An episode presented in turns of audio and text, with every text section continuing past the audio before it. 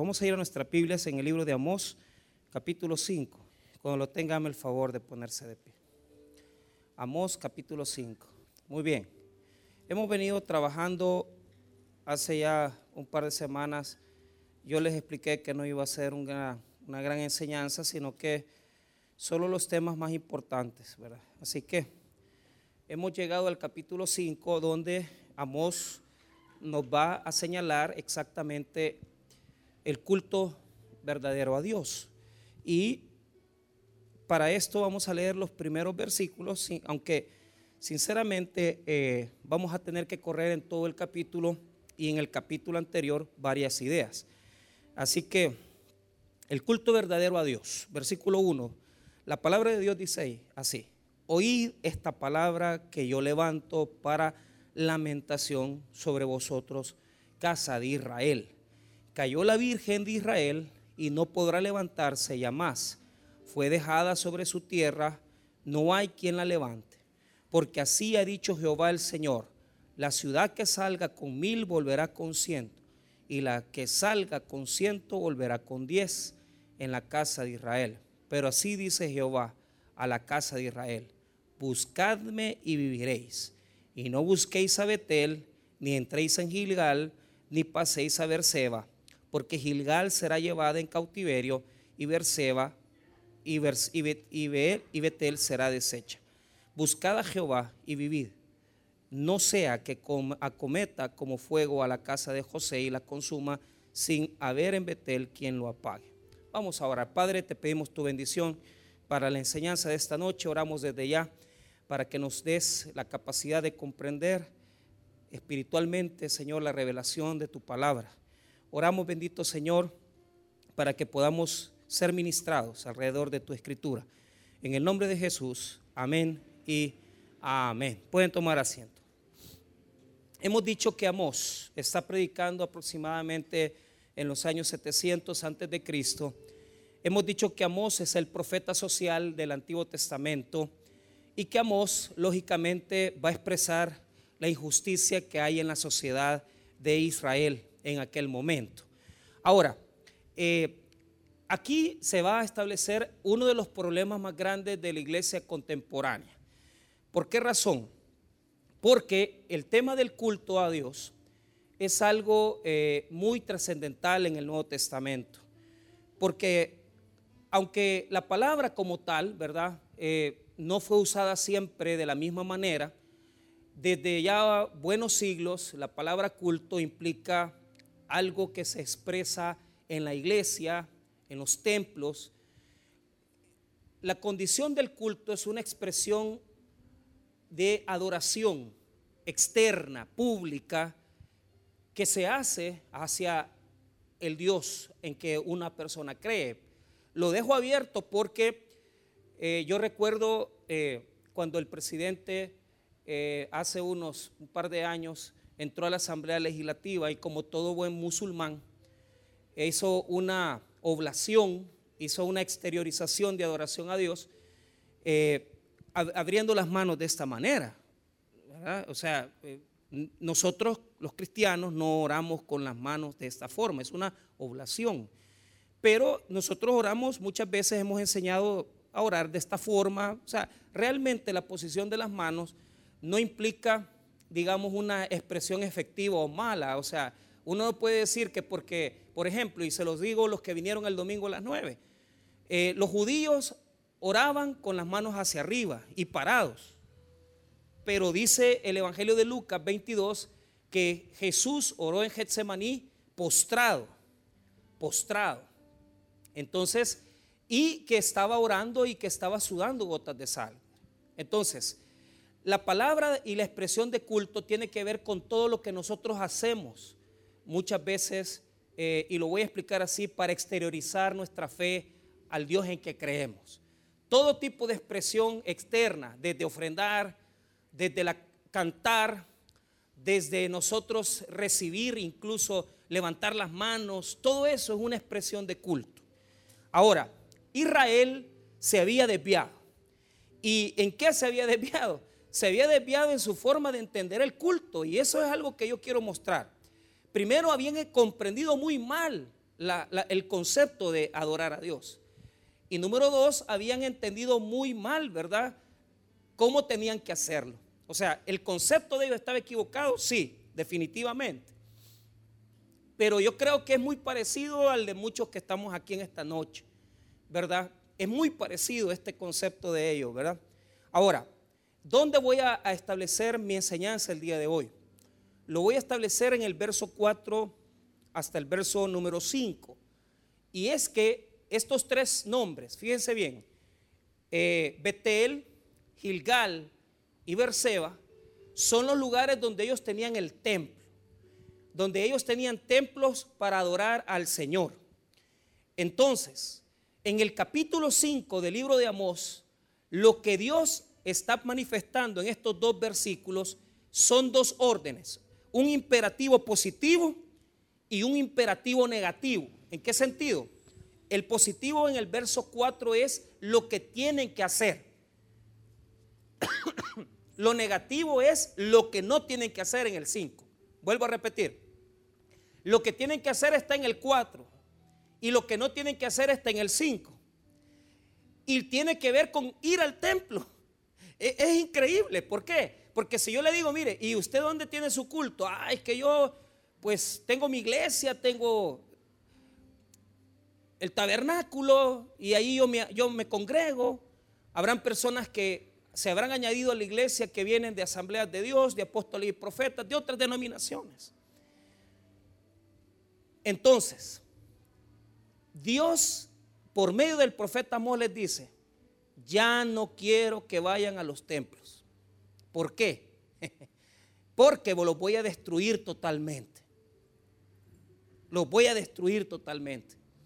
Entonces, deja de andar yendo a Gilgal, deja de ir a Betel y deja de ir a Berseba. ¿Por qué? Mira bien, Betel es el lugar donde Jacob, el antepasado de ellos, en el libro de Génesis, vio una escalera donde subían ángeles y bajaban. Entonces Jacob puso ahí una piedra en Betel y desde ese momento el lugar fue famoso. Y, la gente dijo, es que ahí está el Señor, ahí está Dios. Gilgal es el lugar donde Josué, al entrar ya para ir a la conquista, tuvo que circuncidar al pueblo y, que, quitar la vergüenza. Por lo tanto, Gilgal es importante porque también hubo un lugar de adoración ahí. Y, ellos entendieron que Dios se manifestaba en Gilgal y Berseba era el lugar favorito de Abraham. Entonces, ellos tenían bastantes razones para construir templos ahí. ¿Por qué? Porque en la mente de ellos Dios estaba ahí, en esos lugares. Dios estaba ahí. Y el culto a Dios hay que darlo donde está Él. Por lo tanto, si voy a tener mi culto, lo voy a tener en Gilgal, lo voy a tener en Berseba y lo voy a tener en Betel. Note conmigo el verso 4 y 5. Veamos primero qué es lo que pide Jehová. 4. Pero así dice Jehová a la casa de Israel. Buscadme y viviréis. Esa es la orden imperativa positiva. Ahora, negativa. Mire 5. Y no busquéis a Betel, ni entréis en Gilgal, ni paséis a Berseba, porque Gilgal será llevada en cautiverio y Betel será el Señor va a destruir los templos pomposos, hermosos que habían levantado estos señores en este lugar. Mm, mira, ¿por, qué es que Dios nos regala estas cosas? Porque tenemos aquella condición en el corazón de que realmente entre más bello sea un templo, fíjate que cuando mi, jefe, el, el pastor fundador, ¿verdad? Una de las primeras iglesias que construyó fue el templo de eh, Tierra Blanca. Entonces mi, jefe decía, queremos que el templo sea lo mejor para Dios y queremos que, refleje su gloria. Entonces, lo que mandó a hacer es que a los pisos de, las primeras construcciones del tabernáculo, les mandó a poner un, piso de mármol precioso, hermano. Y, y, mira, el templo, hermano, quedó que era una maravilla. Fue maravilloso. El pastor que estaba ahí era un médico, un doctor, eh, en, eh, eh, claro, en medicina. Y, el templo fue maravilloso. Pero, ¿cuál es el punto? después de esos años, estoy hablando que yo el templo lo he visto por muchos años. Ahí, solo ahí han pasado dos personas, dos pastores, uno con una situación de abuso sexual, el otro tuvo que dejar la obra porque se metió en otras doctrinas. Y, una vez que me tocó visitarlo hace unos seis años, siete años, yo me decepcioné tanto porque yo dije, el pastor cómo luchó para que este templo quedara tan bonito y qué destruido está. De tal manera que cuando se dieron cuenta el tabernáculo de que el templo no había sido bien cuidado, porque si usted un templo no lo cuida, se, se comienza, hermano, a deteriorar todo. Y, claro, imagínense que mi, factura de mantenimiento del tabernáculo de Zulután anual era de 6 mil dólares. Solo para que usted se imagine, 6 mil dólares y eso es poco. Y, eso es pintura, esa era eh, limpieza de fosas sépticas, esas cuestiones eran cuestiones de, de techos, o sea, 6 mil pesos anuales. Pero ellos no los habían gastado, sino que ellos habían ocupado el templo, lo habían ensuciado y nunca se habían preocupado de mantenerlo. ¿Qué les quiero decir? Se gastaron 33 mil dólares para volverlo a rejuvenecer y entregárselo a un nuevo pastor que es el que está ahorita en ese lugar.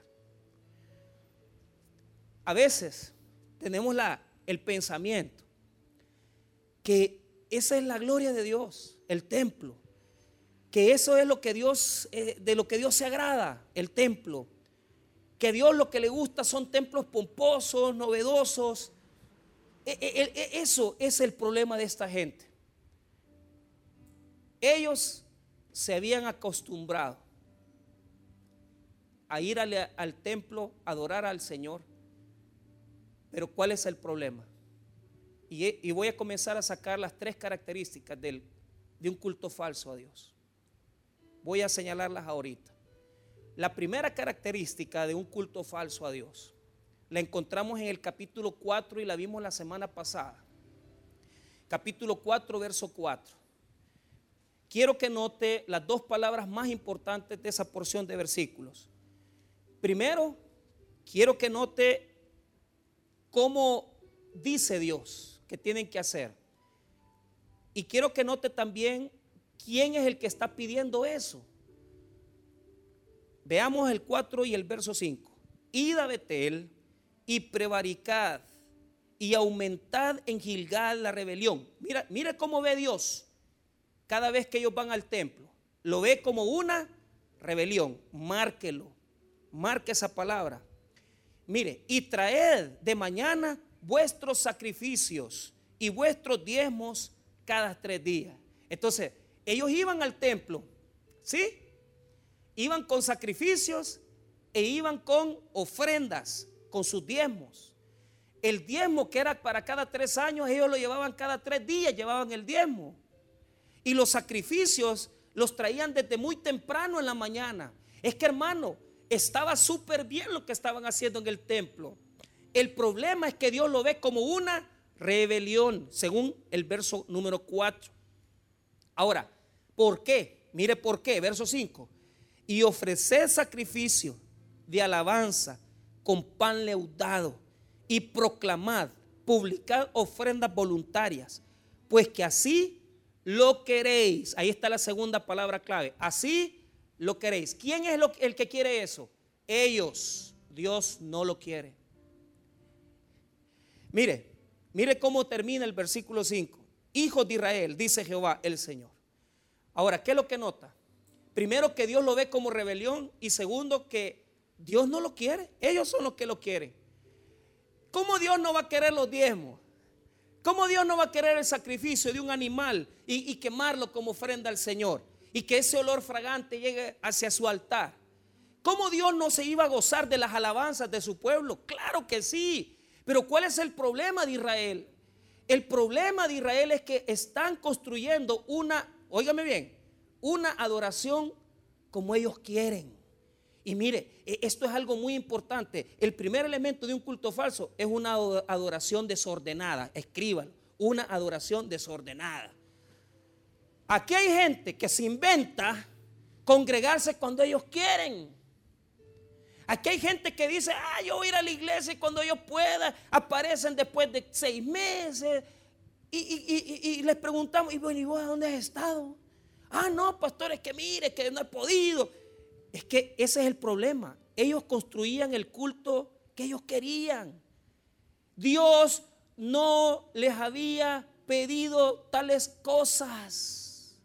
Dios nunca les había demandado eso. Hay personas, hermanos, que inventan su forma de adorar a Dios. Lo inventan y se los, y se los digo con toda sinceridad. Voy, a, voy a, tocar estos temas que alguna vez yo los he, dicho.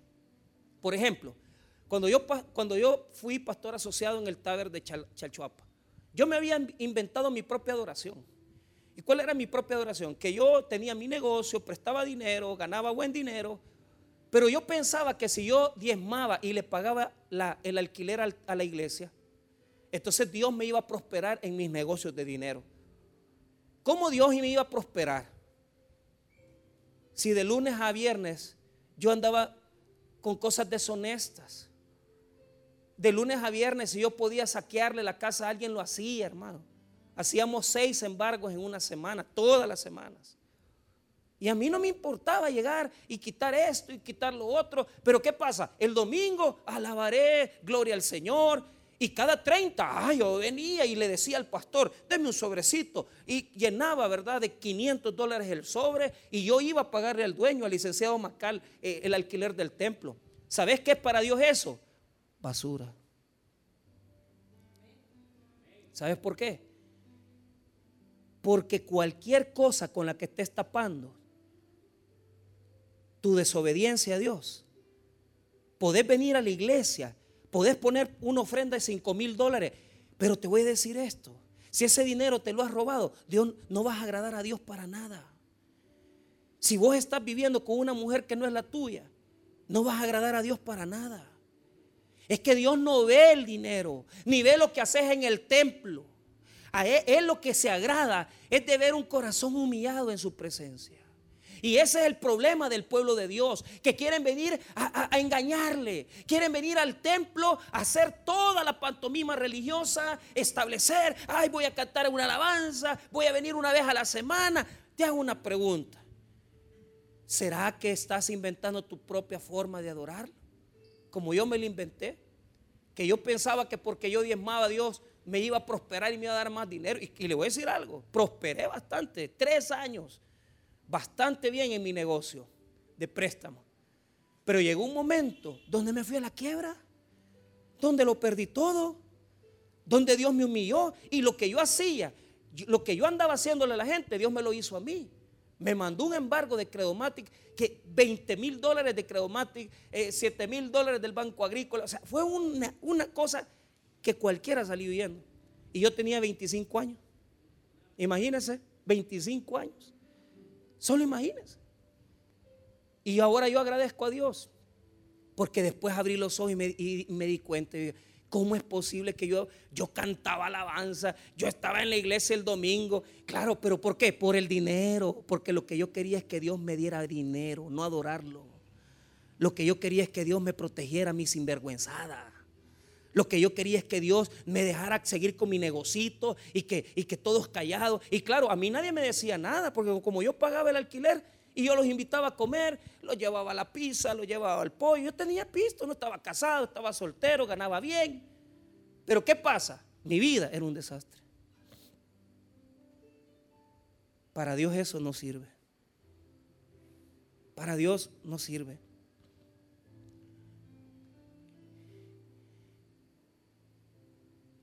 El culto falso a Dios comienza por un estilo de adoración falsa. ¿Qué le dijo Jesús a la samaritana? Cinco maridos has tenido y el que tienes no es tu marido. ¿Y sabe qué es lo que le dijo ella? Ah, es que nuestros padres nos han enseñado a congregarnos en este monte. Le dijo, si, yo no te estoy preguntando eso, lo que te, te estoy diciendo es que estás con un hombre que no es tu esposo. Y ella le sacó qué? La religión falsa que tenía. Si usted nota, la mayoría de gente que no se congrega vive en desorden. La mayoría de gente que no viene a la iglesia en su orden, porque son como saltamontes, ¿verdad?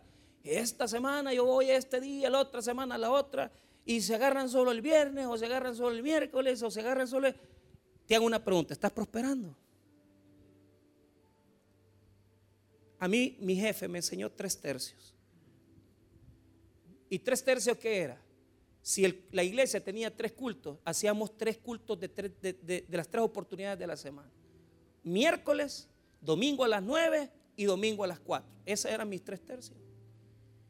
Y le voy a decir algo, prosperamos increíblemente. Usted hubiera visto cómo nosotros, mi familia llegó a la iglesia. Mi papá sin trabajo, mi mamá con, sus cosas del cigarrito, mi, papá con sus problemas. Y, en, dos años Dios los prosperó tanto a los dos como usted no tiene idea. Pero ¿sabe qué? ¿Cómo estás adorando a Dios? En tu propia manera. Ah, no, es que yo traigo mi diezmito. Es que yo vengo, ¿verdad? Y yo aquí traigo mi sacrificio, yo tengo mi alabanza. No, no, no. Para Dios eso no es trascendental. ¿Qué es lo trascendental para Dios? Tu corazón. ¿Con qué corazón estás viniendo a la iglesia? ¿Con qué corazón estás humillándote ante Él? ¿Con qué corazón estás viniendo? La, pregunta es, poneme atención, y esta es la primera pregunta que voy a plantear en el punto uno, en la adoración falsa. ¿Venís a la iglesia a sacarle un favor a Dios o venís a la iglesia a establecer una relación con el Dios poderoso? ¿Cuál es la diferencia entre un buen adorador y un falso adorador? El verdadero adorador viene a adorar al Señor porque Él es el Dios de su vida, porque Él merece toda nuestra alabanza, toda nuestra exaltación y todo nuestro agradecimiento salgamos con nuestras manos llenas o nuestras manos vacías, no nos importa porque nosotros no venimos a buscar las cosas de Dios, nosotros venimos a buscar la persona del Hijo de Dios llamado Jesucristo. Y no nos interesa si el día de mañana nos va a dar o no dinero, porque lo que nos interesa es agradar al Dios Todopoderoso y establecer una relación sincera y genuina con el Dios Todopoderoso que nosotros tenemos. No busque, no venga a buscar agradarlo con cosas eh, que solamente nacen del fariseísmo religioso. Ah, yo vengo, ¿verdad? Aquí ha, habido personas que después que han salido del mismo culto se han ido a las casas de su amante. Y entonces, ¿dónde dejas a Dios? ¿Dónde dejas a Dios? ¿Vos crees que vas a agradar a Dios? Ahora, te hago una pregunta. ¿Está enojado Dios ahí? No, ahí lo deja. ¿Vos querés seguir igual? Seguí. ¿Confundido? Seguí. Es que mire, yo en la iglesia, aquí me corrió solo el viernes. Ah, vaya, te inventaste una forma nueva de adorar. Está bien. pues, disculpame, te lo voy a decir con honestidad. Echa raíces, hombre. Echa raíces. Echa raíces. Hermano, se lo digo con autoridad, en 25 años que tengo de ser cristiano evangélico, yo no conozco otra iglesia y yo no adoro en otra iglesia. Yo siempre he tenido una sola iglesia y siempre he tenido solamente una creencia. Y a mí nadie me ha movido de eso.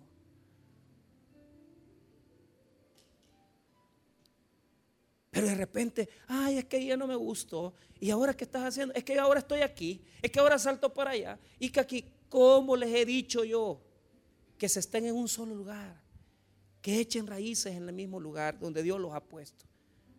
No se mueva donde Dios lo tiene.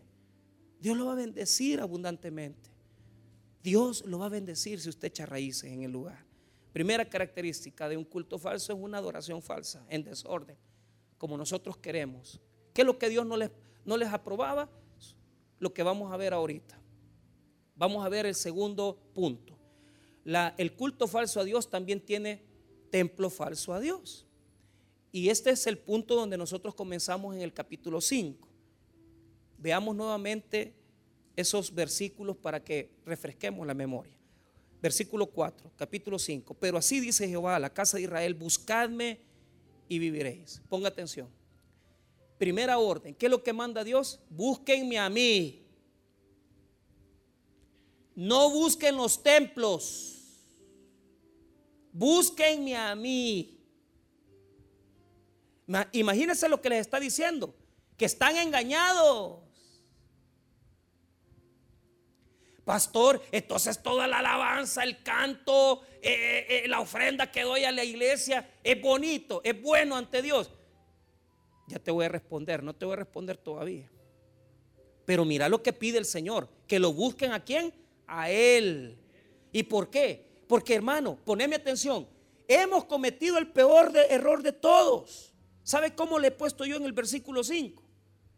¿Sabe qué le he puesto yo ahí? Y yo quisiera que usted lo copie así. Claro, el, punto se llama, el culto falso a Dios tiene también un templo falso. ¿ah? ¿Y cuál es el templo falso? Este.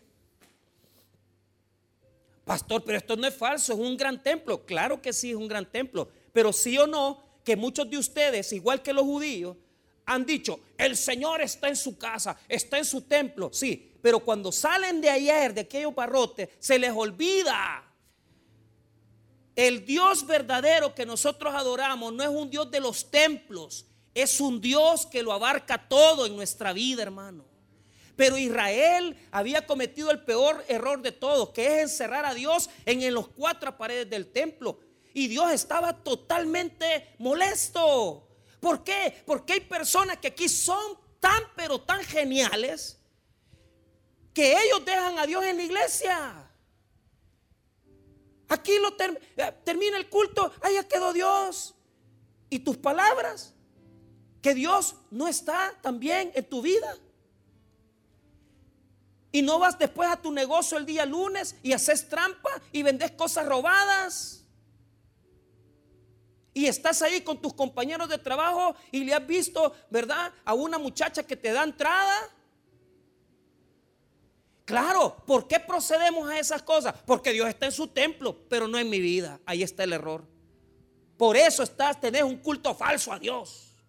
El culto falso a Dios compromete y, y, advierte que Dios es el Dios del templo. Y Dios dice, miren señores, les voy a quitar esos templitos que ustedes se han hecho. Aquí hay gente, hermano que mi templo tienen porque se congregan en dos iglesias. Miren, dejen de estarse congregando en tres, en dos iglesias. Agarren una sola iglesia y ahí quédense, hombre.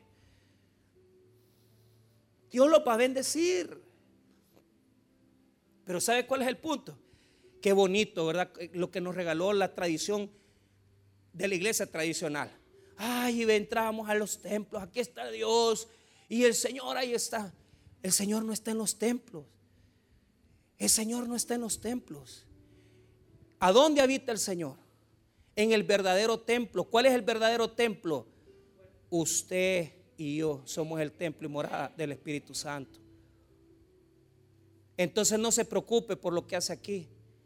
Preocúpese donde usted lleva la presencia de Dios. Preocúpese donde usted está. Preocúpese donde usted vive. Ellos no entendían eso. ¿Y sabes qué es lo que habían cometido? Mira lo que hacían. Ya vamos a ver ese tercer punto. Pero antes de eso voy a recalcar este punto. Qué fácil es dejar a Dios en la iglesia. Qué fácil es dejar a Dios como una experiencia dominical. Como que somos religiosos. Y nos gusta, ¿verdad? Eh, que, que, las cosas de Dios estén en su lugar, ¿verdad? Pero, pero ¿cuál es el punto? Si es que Dios no habita ahí, hombre. Aquel día estuve hablando con el pastor, pastor, ¿cuánto vale este templo? El pastor Junior. 900 mil dólares nos costó, incluyendo el, terreno. Ok. Qué precioso templo, qué maravilloso templo. Pero ¿sabes cuál es la cosa?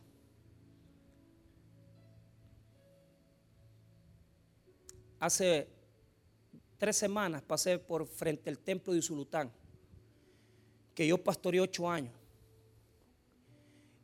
Y yo pensé, yo dije, qué bendición va a ser el día que pueda volver otra vez a la iglesia, porque desde que me fui no me han invitado.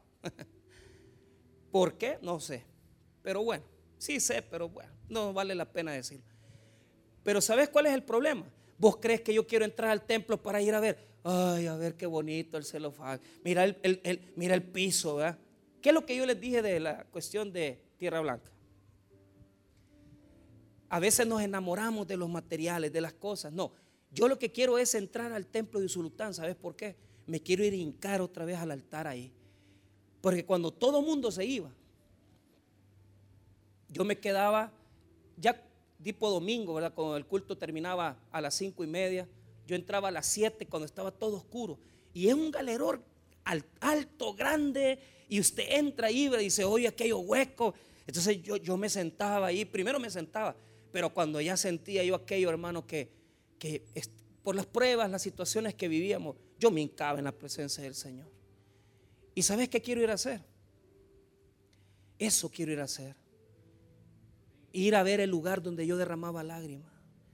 Ir a ver el lugar donde yo adoraba, donde yo exaltaba a Dios.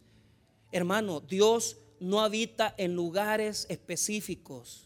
Dios habita en todas partes. Y donde usted se hinque y busque su rostro, ahí está el Señor, hermano mío. Escuche bien lo que le voy a decir. Si usted no entiende eso, si usted no entiende eso, usted va a seguir pensando que Dios está solo aquí en, los templos. No, señores. Dios habita en la alabanza de su pueblo. Dios habita, hermano, en, cuando estamos hincados buscándolo en espíritu y en verdad. Dice que el Padre busca quien le adore de esa manera. Yo no quiero entrar al templo. ¿Por qué? Porque quiero ir a ver las paredes. Lo importante del templo es lo que construimos con Dios ahí. ¿Qué hiciste con Dios en ese lugar? ¿Fuiste a cantar una alabanza? fuiste a, escuchar, ¿verdad? Una palabra que te edificó. Es bonito ver los lugares, pero allí no está Dios. Dios está en nosotros y nosotros lo llevamos a donde sea que vayamos.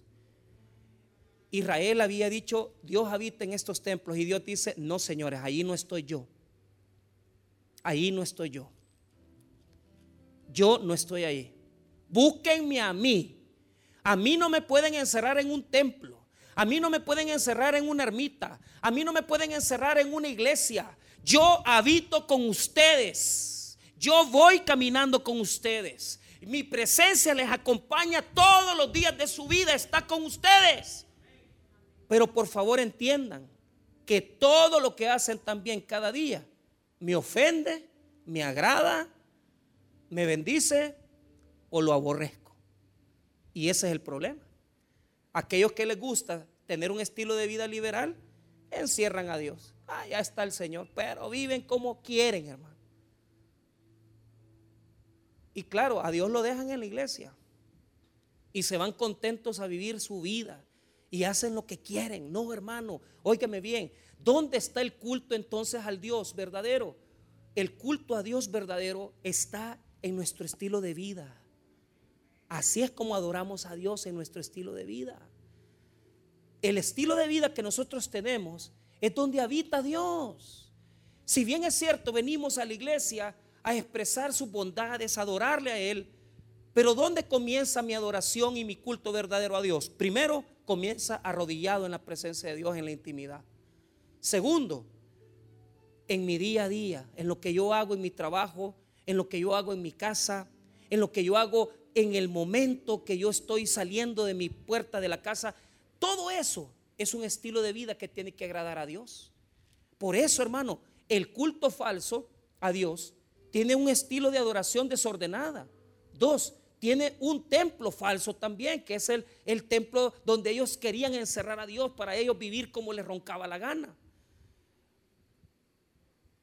Y el tercero, un culto falso a Dios es el estilo de vida desordenada que muchos tenemos. Porque no hemos entendido que el culto verdadero no es el que hacemos en el templo, es el que hacemos todos los días de nuestra vida y cómo actuamos, nuestro comportamiento con los demás. Ahí está el poder de Dios en tu vida. Y esto muchas veces yo no lo entendí, pero yo lo voy a explicar ahorita con este tercer punto. Veamos entonces este tercer punto. El culto falso a Dios es un estilo de vida desordenado. Un estilo de vida desordenado. Claro, ¿por qué? Como a la iglesia solo vas a engañarte, como a la iglesia solo vas a cantar del diente al labio, como a la iglesia solo vas a escuchar, si es que tenés tiempo medio ir al culto, pero cuando vos salís de ahí, tu estilo de vida no refleja el poder de Dios, tu estilo de vida no refleja la gloria de Dios, tu estilo de vida no refleja el poder que Dios quiere que nosotros tengamos. Nuestro estilo de vida debe reflejar la gloria de Dios en toda nuestra actividad. Entonces, ¿por qué Dios no estaba con ellos? Porque les quiere enseñar algo. Mientras ellos en su vida diaria tengan injusticia y corrupción en sus manos, Dios no puede acompañarlos ni en su vida ni en el templo en ningún lado te va a acompañar Dios. Si vos querés el poder de Dios, tenés que comenzar a tener un comportamiento diferente. Y esto es lo que manda el Señor. Mire lo que dice el verso 10 para que usted note cómo era el estilo de vida de ellos. Habla de una corrupción que se daba en los tribunales, una corrupción que se daba con el trigo, una corrupción que se daba, hermano, en el estilo de vida que ellos llevaban. Mire lo que dice desde el 10 hasta el 13. Ellos aborrecieron al reprensor en la puerta de la ciudad y al que hablaba lo recto abominaron. Mire bien, en las puertas de las ciudades estaban los tribunales y habían quienes se llamaban reprensores y quienes eran testigos verdaderos. Y ellos, hermano, todo aquel que hacía justicia, lo aborrecían. Todo aquel que era honesto, lo aborrecían. Ah, decían, este, este no es corrupto, esto quitémoslo de ahí. En Israel se había desordenado tanto que había corrupción en los tribunales, había corrupción, hermano, en las plazas, había corrupción en el mercado, había corrupción, hermano, en la familia. ¿Y sabe quiénes hacían todas esas cosas? Los cristianos, los creyentes en el Señor hacían todo eso. La corrupción había crecido tanto que desde los tribunales hasta el mercado estaba lleno de injusticia. Mire lo que dice el verso 2. Por tanto, puesto que dejáis al pobre y recibís de él carga de trigo, edificasteis casas de piedra labrada.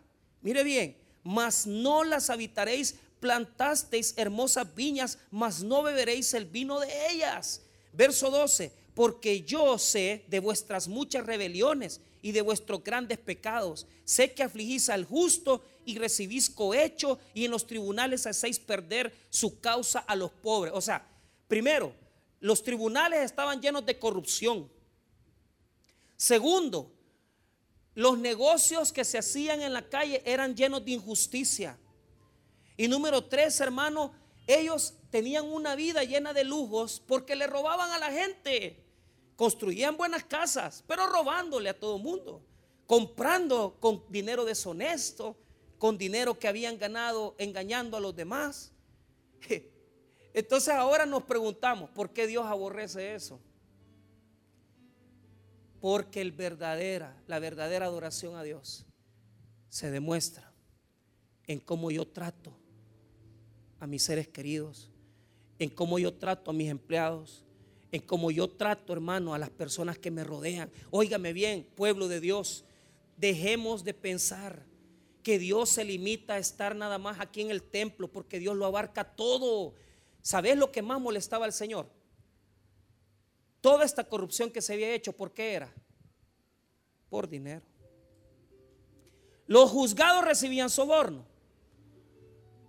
Vendían a los pobres por soborno. Los pobres hermanos eran explotados por dinero. Y las familias eran corruptas por plata. Entonces, la pregunta que yo hago, ¿quién era el verdadero Dios de Israel? ¿Era Jehová? No, era el dinero. Porque la más grande adoración que ellos tenían no era la de Dios. Ellos iban nada más el sábado a dejar los sacrificios al templo, a cantar la alabanza y el, y el diezmo que les dejaban. Pero ¿sabes cuál era el problema? Todos los días adoraban al mismo Dios. ¿Y qué Dios adoraban? El dinero. Explotaban a los pobres. Eran sobornaban en los tribunales. Le cobraban más a la gente de lo que les debían. Le ponían impuestos al trigo. Y en el mercado hacían grandes deshonestidades. Hermano, oiga, quiero que note algo. El cristiano no puede dejar a Dios en el templo Porque Dios, hermano, está en todas partes. Tiene que estar en nuestros negocios, tiene que estar en nuestra familia, tiene que estar, hermano, en nuestras decisiones. Dios está en todas partes. Deje de poner al Dios dinero por encima de todo. Y ponga al Dios verdadero, que es el Señor Jesús, en su vida, hermano. Porque aquí hay personas que todavía, por estar trabajando, no vienen al culto. Aquí hay personas que es mentira están mezclando las cosas de Dios con las cosas económicas. Pero sobre todas las cosas, algo que yo he notado terriblemente, es de que la gran mayoría de personas no hemos logrado, hermano, no hemos logrado que el Dios del templo llene la vida de cada uno de nosotros. Esa alabanza de Roberto Orellana que dice así, mi familia está llena de ti, mi familia está llena de ti, mi vida está llena de ti y yo sé que estás aquí. Esa es una enseñanza de teología grande.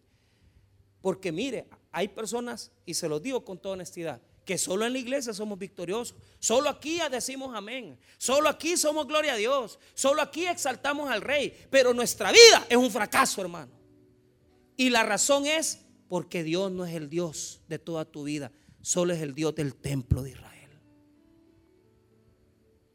Aquí nos transformamos en otro tipo de gente. Ay, Dios le bendiga, hermano. Amén. Aleluya. Gloria a Dios. ¿Y cómo está su mujer? Ah, me dejó. Ah, aquí estamos con la Biblia, y aquí venimos con las grandes Biblias, bien bonitas. Eh, mire, hermano, ¿y cómo le va en los negocios? Ay, aquí, fíjese, hermano, que no me sale el trabajo si todo el año no ha trabajado. Si usted su señora lo mantiene, está bien que la mantenga la señora, pero busque trabajo, hermano. ¿Por qué? Porque estamos cometiendo el mismo error de estos señores. Metieron a Dios en el templo y lo sacaron de su vida.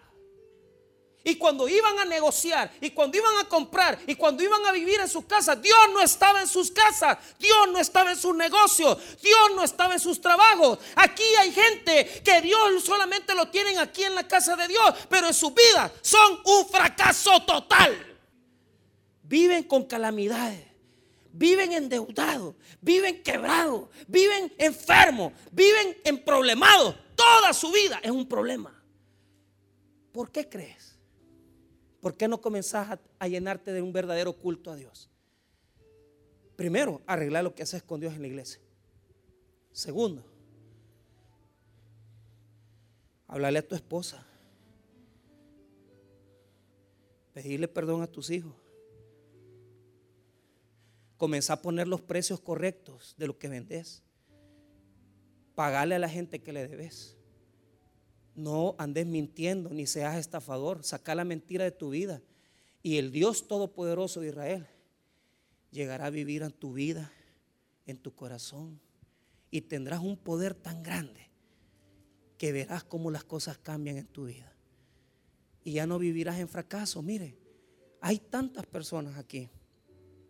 Hay tantas personas que visitan esta iglesia todas las semanas. Pero no logramos alzar el vuelo. ¿Y sabe por qué es? Porque nuestra actitud es esa. Es de gente religiosa, que Dios habita en el templo, pero no en mi vida. ¿Quiere cambiar esta semana? Primero, antes de comenzar sus labores, abra la Biblia y léala enfrente de todos sus compañeros. Segundo, deje de andar chabacaneando con los malcriados de la oficina y deje de decir malas palabras. Tercero, saque la mentira, la estafa comience a ser una persona honesta y el poder de Dios lo va a visitar de tal manera que usted se va a dar cuenta que Dios va a habitar en toda su vida y no solo en el templo. Qué bonito tener a Dios en el templo y que no se meta con nosotros. Comenzar a adorarlo a Él desde la mañana.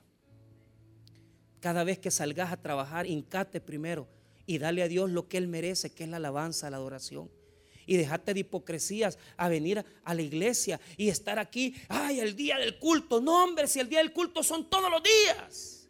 Cuando amamos, cuando somos honestos, cuando somos honrados, cuando decimos palabras de edificación, cuando la gente se da cuenta que tenemos a Cristo en nuestro corazón y no nos avergonzamos del Evangelio, entonces en ese momento la gente se va a dar cuenta que verdaderamente tenemos el poder de Dios sobre nuestras vidas.